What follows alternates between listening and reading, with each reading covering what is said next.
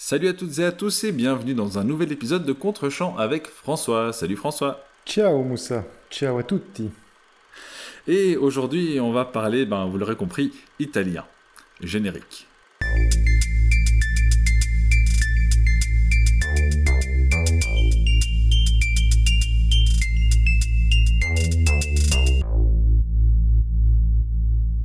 Donc Moussa, aujourd'hui nous parlons italien en effet, puisque je t'ai proposé de regarder La Grande Bellezza, The Great Beauty, la, grande beauté en français, donc un film de Paolo Sorrentino, film de 2013, euh, avec en star principale Tony Servillo.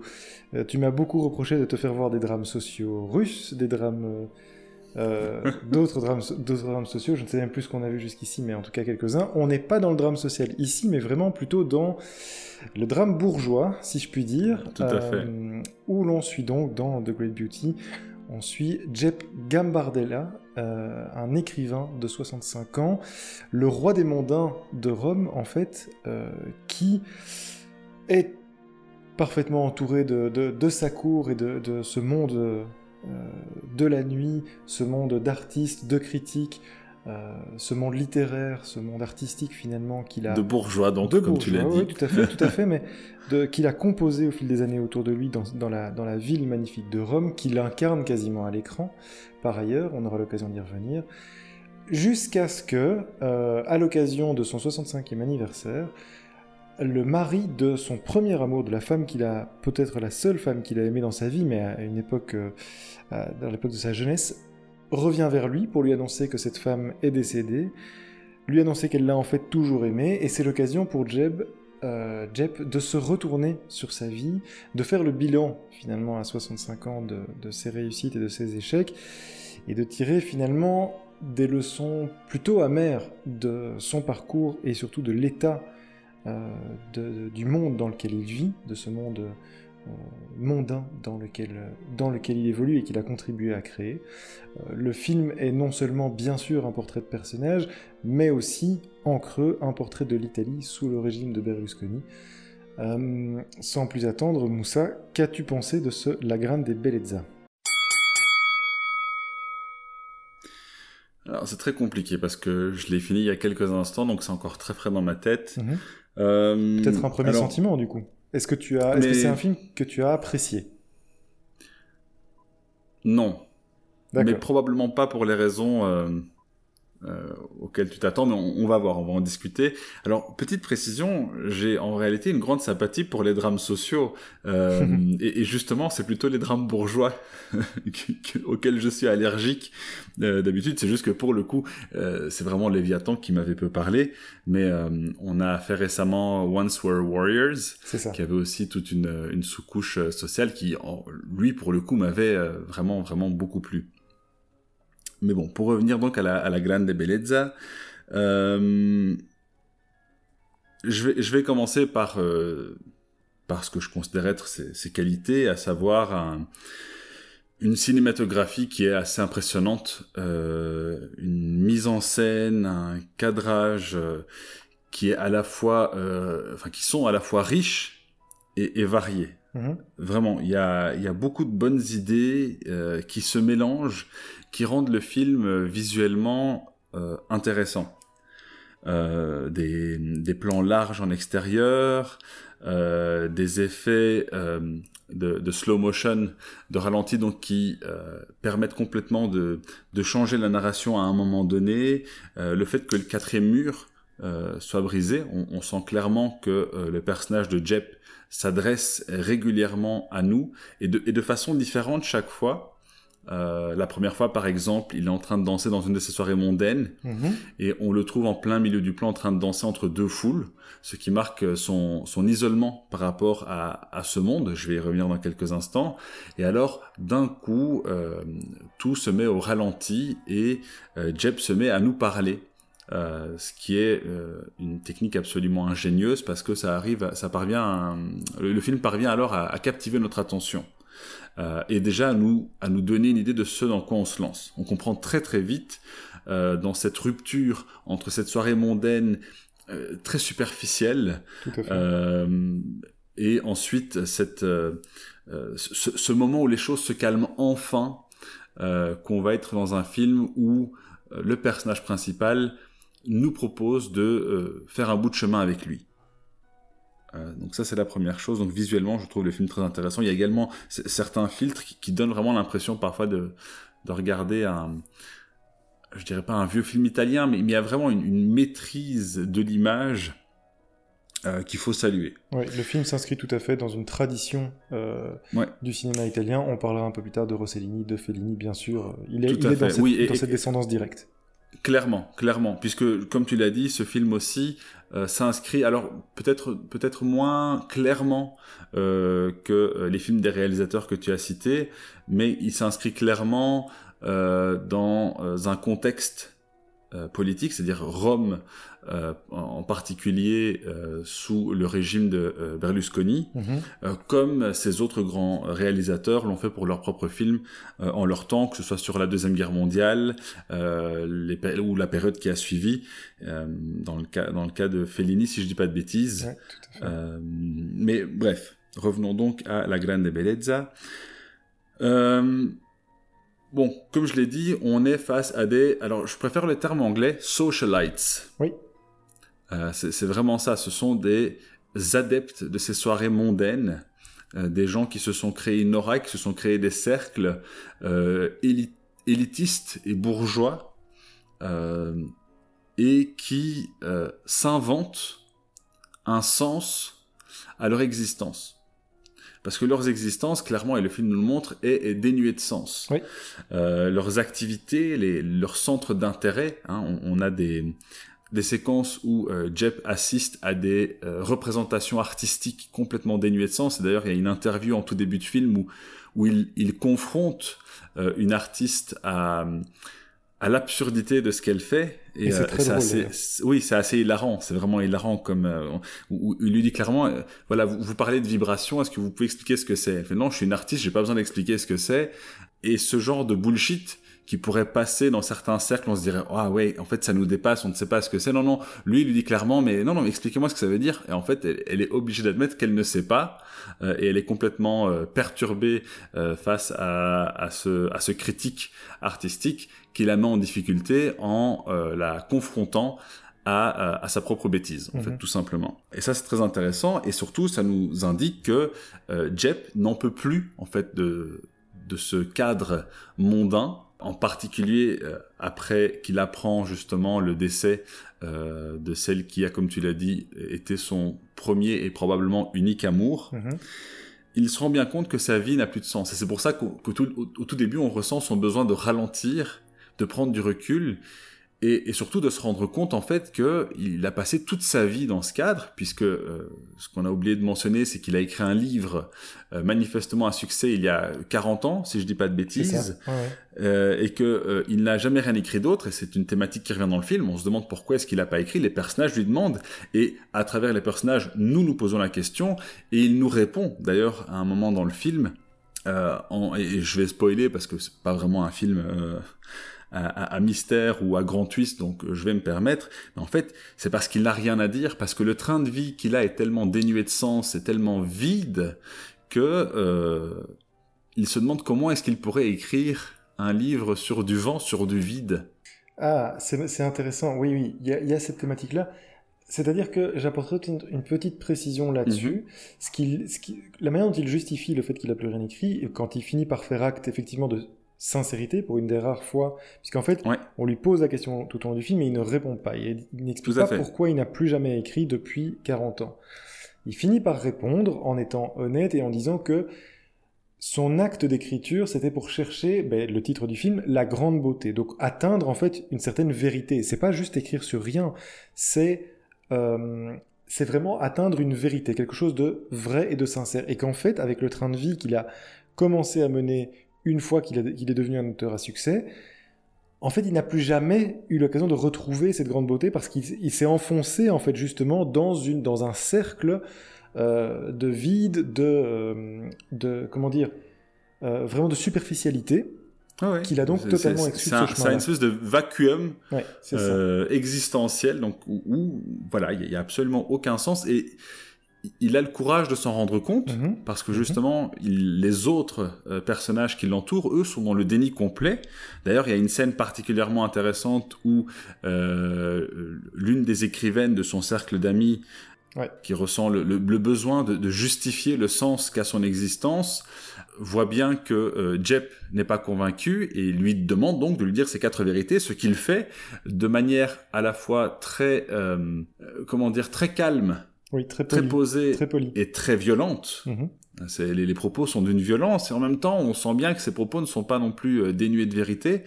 Et, et donc, ça donne lieu à une scène qui est, euh, ouais, qui est particulière à regarder. Vraiment, C'est ouais. douloureux, c'est pénible et en même temps, euh, on sent que c'est libérateur pour le personnage de Jep, qui pourtant le dit avec une légèreté parce qu'il il se dit mais on le sait tous ça en fait. Il faut juste sortir du déni ou alors juste assumer et euh, arrêter de monter sur ses grands chevaux. Tout à fait. Donc voilà, il y a- il y, a cette dimension de la crise existentielle de, de, cette, euh, de cet auteur euh, qui est euh, très intéressante.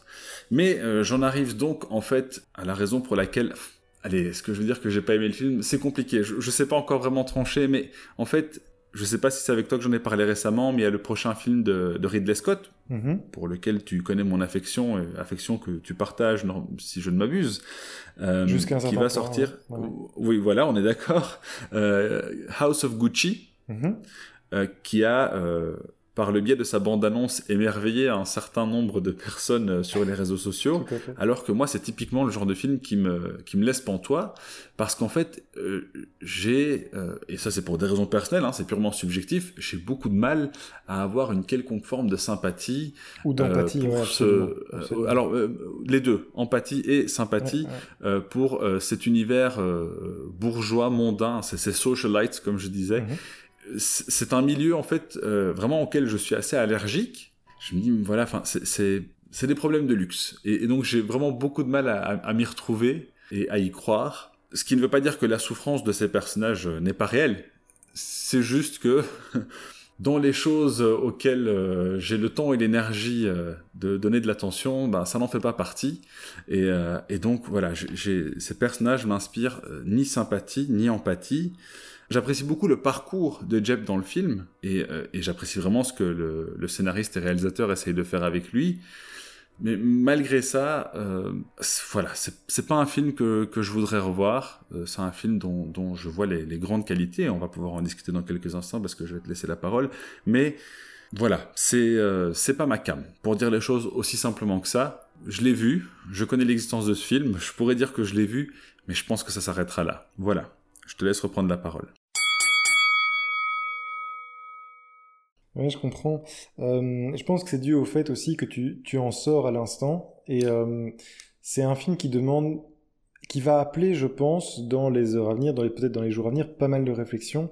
Parce que le film, en fait, va bien au-delà de, du simple portrait de Jeb Gambardella, donc cet auteur et ce, ce mondain euh, absolu de, de, de Rome. En fait, c'est un, La Grande Bellezza est un film à motif. Il s'inscrit, on l'a dit, dans une, dans une Mhm. longue tradition de cinéma italien et de cinéma italien extrêmement érudit, extrêmement euh, développé, qui a non seulement traité euh, le rapport à l'art et le rapport à la, à la vérité, mais aussi la, la ville de Rome, qui est un personnage en lui-même. En fait, Mhm. Jep est la ville de Rome. Il représente littéralement la ville de Rome dans le film, qui est omniprésente, mais lui est vraiment le symbole de ce que représente Rome. Alors si on prend effectivement le film au premier degré, en effet, euh, ce sont les atermoiements de, du, plus, du plus grand des mondains, d'une caste euh, tout à fait élitiste, euh, pas bien sympathique par ailleurs, et dont on voit toute la médiocrité, puisque ce sont des gens qui effectivement, à ce stade de leur vie, sont complètement engoncés dans des codes et dans des convictions d'être euh, à la pointe euh, de la critique artistique, euh, du bon goût notamment, et on voit, et le film montre à quel point ils, ont tort là-dedans. Avec ce personnage de Jep, effectivement, qui chapeaute cette petite, communauté, mais qui, lui, pour le coup, ne se fait pas d'illusions sur la médiocrité de leur état. Justement, ce qu'il tente de leur faire comprendre, et de faire comprendre à plusieurs de ses, de ses camarades, de ses compagnons de jeu, c'est qu'il faut accepter cet état de fait. C'est que effectivement, il, ne faut pas se mentir et, justement, il, s'oppose à ceux et celles. Euh, tu as parlé de cette scène, ce morceau de bravoure, effectivement, où il remet en place l'une des membres de ce groupe qui, euh, se, voilà, qui se pousse du col un peu trop et qui, qui se prend en fait au sérieux.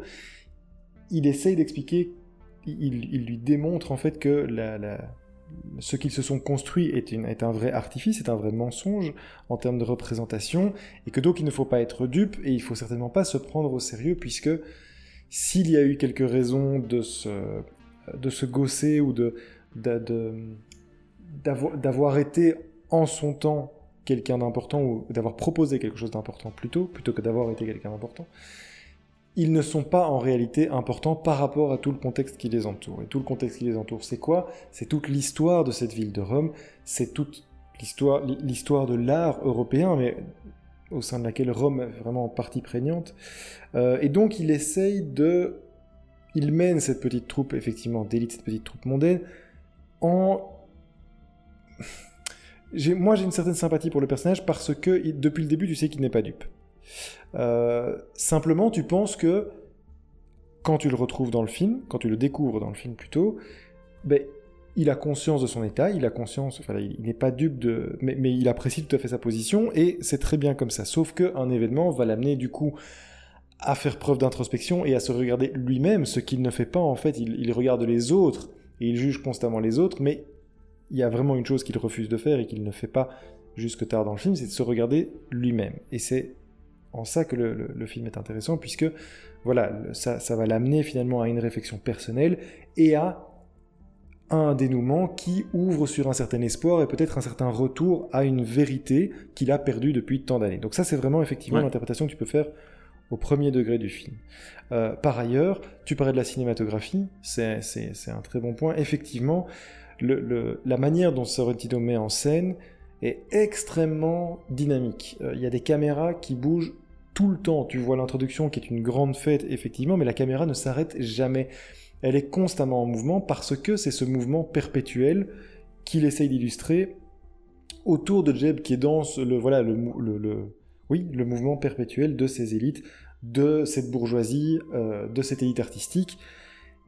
Ces mouvements sont, ouais, je termine juste pour dire que ces mouvements sont contrebalancés euh, régulièrement par des plans, et tu l'as perçu, des gros plans sur Jep, où à ce moment-là, la caméra se fige, et donc tu as vraiment ce regard qui est différent parce que tout autour de lui, c'est le mouvement perpétuel, mais quand on est sur lui, tu prends le moment, tu prends un certain, enfin oui, tu prends un instant de réflexivité en fait, et ça c'est déjà très intéressant sur le personnage. Vas-y. Euh, oui, et j'ai envie d'ajouter une chose, c'est que euh, euh, il arrive aussi à rendre alors je sais pas c'est peut-être un, biais euh, de ma part parce que justement je n'aime pas cet univers-là, mais il arrive à rendre cet univers extrêmement malaisant. Euh, c'est-à-dire que ce, mouvement perpétuel, ces, soirées mondaines, mhm. euh, moi, elle me foutait presque une boule au ventre, quoi. Je dis, mais il, y a, vraiment une espèce de révulsion que, que ça suscitait chez moi et qui effectivement se retrouvait euh, très vite atténué lors de ces gros plans sur Jep quand on sort justement de, de cette euh, frénésie, voilà le terme que cherche, cette frénésie euh, qui, qui, ne, qui ne cesse pas, qui, qui est toujours en mouvement comme tu l'as dit, et dont on peut souffler un petit peu une fois qu'on revient vers quelque chose d'un peu plus profond, parce que ces réflexions à, à Jep, elles, elles, sont beaucoup plus profondes que toute cette, cette superficialité qui l'entoure. Oui, tout à fait, qui l'entoure, mais qui ça, c'est visuellement... Oui, ah oui, bien sûr. Mais et qu'il n'a pas seulement embrassé, qu'il a provoqué, parce que les fêtes dont on parle, les fêtes auxquelles on assiste, elles se passent dans l'appartement, enfin dans, oui, dans la maison, l'appartement de Jep. Il les provoque en fait, c'est, il entretient tout ça.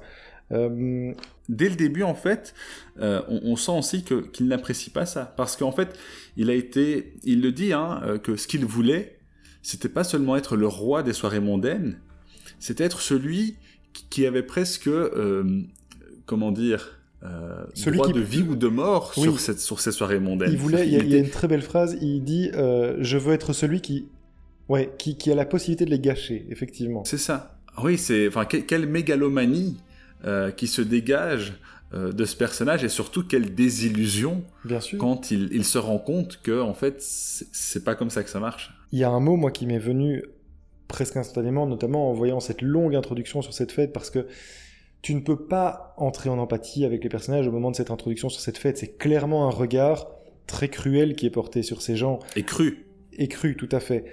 Et donc, moi, il y a un, mot qui m'est venu très rapidement en tête, c'est la décadence. Et ça correspond vraiment avec le discours qui est tenu dans ce film sur ce monde.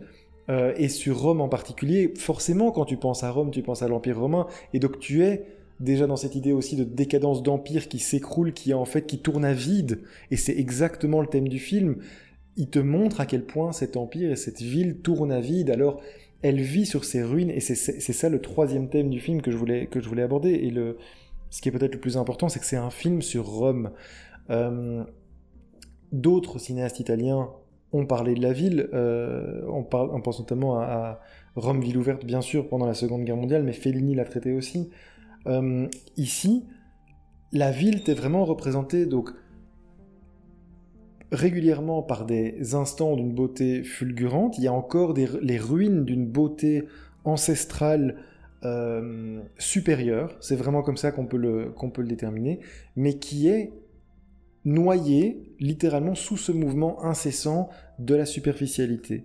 Et c'est évidemment un commentaire sur la situation contemporaine de l'Italie. Le film est fait encore à l'époque sous le gouvernement de Berlusconi. C'est évidemment un commentaire sur la situation de l'Italie. Euh, il n'empêche que ce que, ce que j'ai trouvé brillant dans le film, au-delà de ce simple, ce simple discours, enfin qui n'est pas simple, mais, de cette posture-là, c'est que il parvient malgré tout à illuminer le film d'instants suspendus qui sont vraiment d'une grande beauté. Il y a vraiment des instants suspendus magnifiques, je trouve, dans le film, notamment euh, lorsque Jeb, qui, euh, qui a sympathisé avec une stripteaseuse, euh, voilà, parce que ce personnage tranche un peu avec la caste qu'il fréquente d'habitude, et en fait elle, elle, porte un regard naïf sur ce monde-là, et donc il il l'emmène à la rencontre de ce monde, il lui fait découvrir, il lui fait le, un tour nocturne de, en fait, de, de, de, les coulisses de, de temples euh, ou de palais romains dans lesquels il y a des statues d'une beauté absolument fascinante. Et c'est des choses qui sont cachées au public que dont lui seul a l'accès ou quasiment. Et donc tu découvres soudain ces instants de beauté. Il y a aussi ces moments où Jeb euh, gambade dans la ville la nuit et soudain il croise Fanny Ardant. Et il y a un, vraiment un moment magnifique où c'est cette rencontre purement fortuite il se retourne et il, il, il, dit en français Mademoiselle Ardant, elle lui répond oui, il se jauge un peu du regard et puis chacun repart de son, de son côté. Mais c'est, c'est magnifique parce que c'est, tous les deux, c'est la beauté d'un temps révolu, en fait. Et donc, tu as ces éclairs euh, magnifiques de cette beauté qui a disparu. Donc, Rome, en fait, vit encore sur ces ruines magnifiques, sur ces ruines de cette culture absolument fantastique, mais n'est plus que l'ombre d'elle-même. Et en fait, Jeb est le personnage de Rome. Enfin, euh, Rome est incarné par Jeb dans le film. Je veux juste rebondir parce que, avant qu'on change de sujet, sur ces statues qui sont euh, euh, admirées lors de cette escapade mhm. euh, entre Jep et, et, Ramona, donc la stripteaseuse. on a de l'autre côté tous ces bourgeois qui s'émerveillent devant un tableau peint par une enfant. Ah, la scène est incroyable. oui, qui, qui... et alors ce qui est assez intéressant, c'est que le film nous décrit aussi euh, trois étapes de la vie. Il y a l'innocence euh, de l'enfance, mhm. voire éventuellement de l'adolescence, puisque la manière dont la relation amoureuse de, de Jep est décrite lorsqu'il était adolescent, hein, contraste énormément avec ce qu'il est devenu. Bien sûr. et puis on a également donc la fin de vie, donc on va dire le, le dernier tiers, où alors soit on, on se complaît dans le cynisme et dans le déni, soit on ouvre un petit peu les yeux et, ce qui a, ce qu'on voit n'est pas très beau. Hein. Tu parlais de se voir dans le miroir et c'est exactement ça. Euh, et donc on a cet enfant qui euh, qui se rend compte en fait, étant enfant de la supercherie euh, dans laquelle des adultes l'entraînent pour peindre ce tableau, un, tableau où tu dis mais qu'est-ce qu'elle va nous peindre? En fait, ça. Ce, ce qu'elle peint, c'est du vent, ce n'est rien. Euh, on peut, peut être préciser pour les auditeurs la scène en fait. Donc lors d'une des, des, soirées euh, à laquelle Jeb assiste, euh, celui qui l'hôte de la soirée arrache sa fille qui est en train de jouer avec des amis parce que, enfin sous prétexte qu'il a invité les plus grands galeristes d'Europe. C'est ça. Et donc, il demande à sa fille de, faire une performance, en fait, euh, artistique, donc d'art contemporain, ou dans laquelle elle va se, en fait, s'enduire de peinture, différents pots de peinture, et aller frapper une toile euh, devant une assistance euh, médusée qui trouve ça évidemment absolument extraordinaire. Et là où c'est intéressant dans la scène, c'est que effectivement, t'as raison, Jep y assiste en compagnie de Ramona, la stripteaseuse. Euh, et à ce moment-là, Ramona a vraiment la place. En fait, elle est la place du spectateur parce qu'elle regarde cette scène. Avec naïveté. Avec, mais, et aussi, outrée, elle n'est pas dupe. Elle, elle ah voit à quel point il n'y a rien d'artistique dans ce qui est en train d'être fait. Et, surtout, la, fille est en train de pleurer. Oui, absolument. cette gamme, parce que cette gamine n'a pas envie de faire ce qu'elle est, est obligée de faire. Et en fait, tous ces, tous ces socialites, comme tu dis, regardent cette scène en se disant oh, regardez euh, la, douleur de cet enfant formidable qui l'amène à faire cette toile oui, C'est horrible. Et en fait, c'est pas du tout ça. Et donc, nous avons, le, en tant que spectateurs, c'est aussi la preuve. C'est pour ça que je pense que le film est il est beaucoup plus. Euh, il, ne se contente pas de montrer les, problèmes et les souffrances d'une certaine bourgeoisie. Je crois qu'il y a un vrai discours critique parce que le personnage de Ramona est vraiment le spectateur à ce moment-là dans le film. Euh, donc le regard du, réalisateur est celui de Ramona comme il est celui du spectateur. Il y a un jugement qui est établi de ce, de ce monde-là. Je pense pas du tout qu'il y a une fascination pour ce monde. Je crois au contraire qu'il y a un vrai discours sur la décadence Là-dessus, je, te rejoins entièrement. C'est juste que ça reste par le biais de ces personnages-là, et donc c'est là que moi, moi je bloque. Mais, mais cette scène-là, je l'ai vraiment adorée, et d'autant que, euh, comme on l'a dit, juste après euh, cette séquence, pendant que la fille est encore en train de peindre, euh, Ramona et Jep ben, s'évadent de cette soirée pour justement admirer ces anciennes statues, ces œuvres historiques de la ville de Rome. Et il y a ce contraste en fait entre, ben, entre cet art-là oui, tout à fait. et, l'art contemporain. Euh, Mais qui compose aussi, c'est-à-dire que Jep, parce qu'il est Rome, en fait, il est le personnage, de... enfin, il incarne la ville de Rome, il est aussi ce personnage capable d'apprécier la vraie beauté et d'encore voir la vraie, la vraie beauté dans tout ce, ce marasme, en fait. Mais il est aussi celui qui provoque le marasme. C'est ça qui est, qui est fascinant dans le film, et ça pose la question de la, place de l'artiste, évidemment. Et c'est ça qui, moi, m'intéresse beaucoup dans le film. Je crois qu'il est très, très riche thématiquement et qu'on pourra jamais couvrir dans un podcast d'une grosse demi-heure tous les thèmes qui sont abordés. Mais je crois que il est beaucoup plus profond que le simple la simple histoire des atermoiements des atermoiements d'un mondain. Oui, je pense aussi. Hein. Tu vois, je pense que c'est vraiment un commentaire aussi sur le l'époque contemporaine euh, et, et, ce sont vraiment ces, séquences-là qui mettent en avant ces thématiques-là qui m'ont le plus plu. Ça, clairement. Euh, tout à fait. notamment euh, cette séquence dont on vient de parler, mais, mais ce n'est pas la seule. Et puis, il faut, il faut dire aussi que vers la fin du film, puisque. essayons d'aller vers une conclusion, mais Jep n'est pas le seul à comment dire, apprendre une résolution, en tout cas avoir un dénouement. Euh, c'est Romano aussi. Oui, tout à fait. Dans une très belle scène, je ne sais pas si, si, tu, si c'est quelque chose qui t'a marqué, mais je trouve que en fait Romano, donc, qui est un des, des, amis proches de Jep, qui est en fait un, un type qui essaye d'écrire, qui, qui, est convaincu qu'il veut, il, doit, il va écrire une pièce, euh, qu'il est un artiste, qu'il a des choses à dire. En fait, il vit encore dans une cité étudiante alors qu'il a 60 euh, ans euh, et il écrit des pièces de théâtre amateur persuadé que voilà, il, a du talent. Et Jep, avec toute l'amitié qu'il a pour lui, voilà, a, bien conscience que probablement que ce Romano n'a pas le talent d'un grand artiste.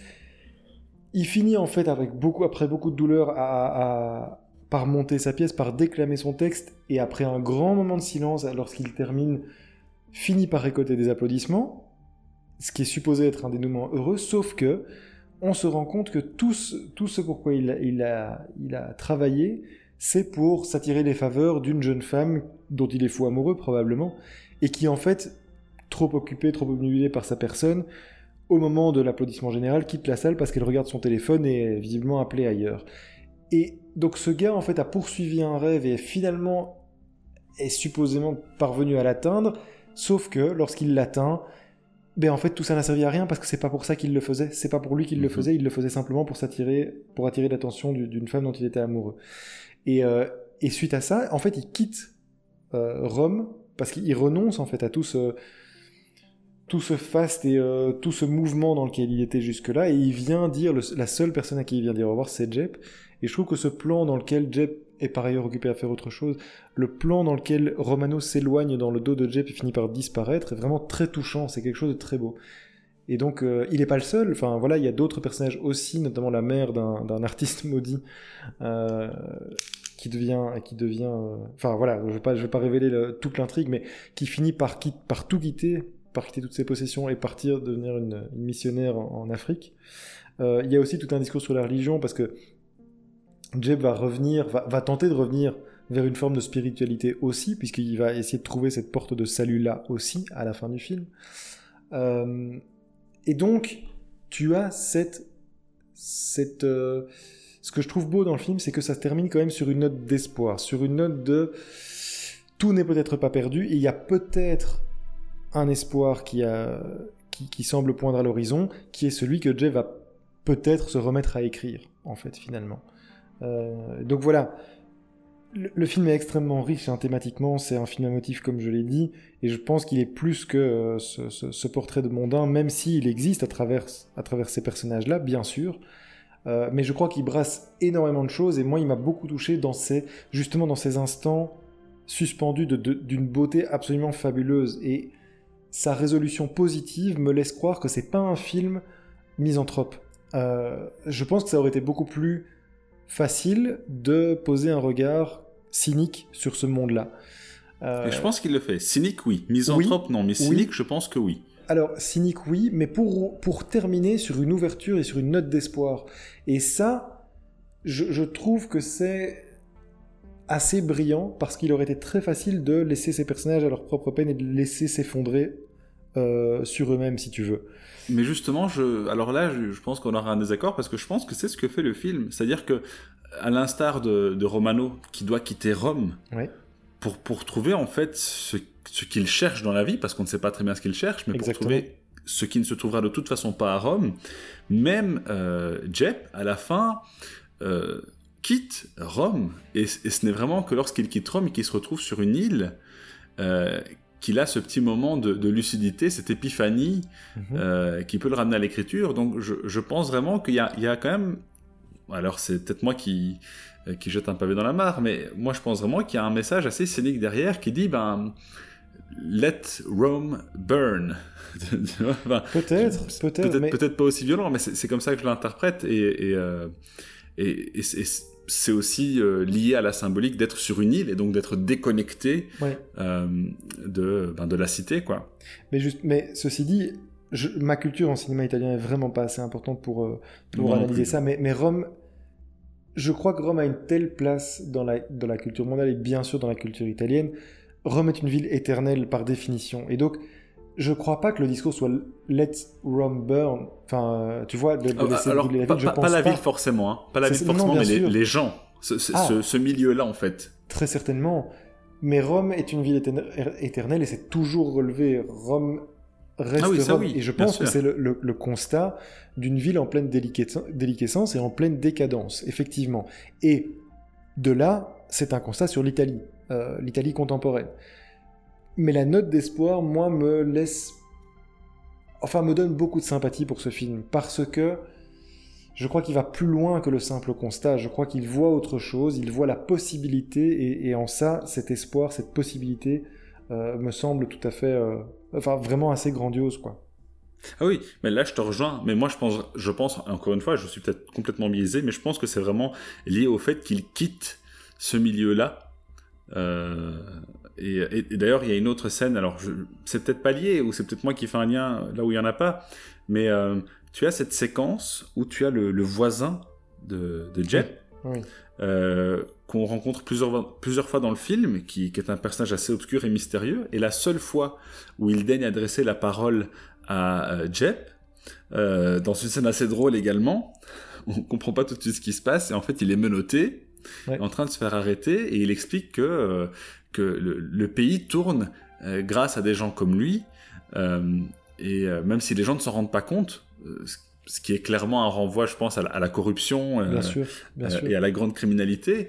Et, et, et- et je pense que ça aussi, ça fait partie de ce message d'une d'une Rome en déliquescence, et que ben ces gens-là, il faut les laisser s'autodétruire. Parce que comme ils sont un condensé de vide, Mhm. de, de, de vacuité, il faut les laisser s'autodétruire pour justement euh, permettre peut-être à Rome de, de renaître euh, comme elle l'a toujours fait. En tout cas, c'est comme, c'est comme ça que moi je l'ai compris. Et en, ce- fait. en ce sens-là, effectivement, il y a, il y a un message qui est intéressant. Je, je pense pas que ce soit misanthrope forcément, mais euh, c'est cynique en tout cas. Absolument. Si ça, en tout cas, c'est le message qui est passé, et c'est comme ça que moi je le comprends, c'est très cynique. Oui, peut-être, peut-être. Mais en tout cas, moi, je... C'est compliqué. Je, je, je ne sais pas, en fait, euh, ce que j'en pense réellement. Je trouve que ton argumentation est vraiment intéressante et euh, elle est pas loin de me convaincre. Je reste néanmoins très, très touché par les fulgurances et ces instants de beauté qu'il est capable de mettre en place. Euh, ces instants de beauté qui ne sont plus que des...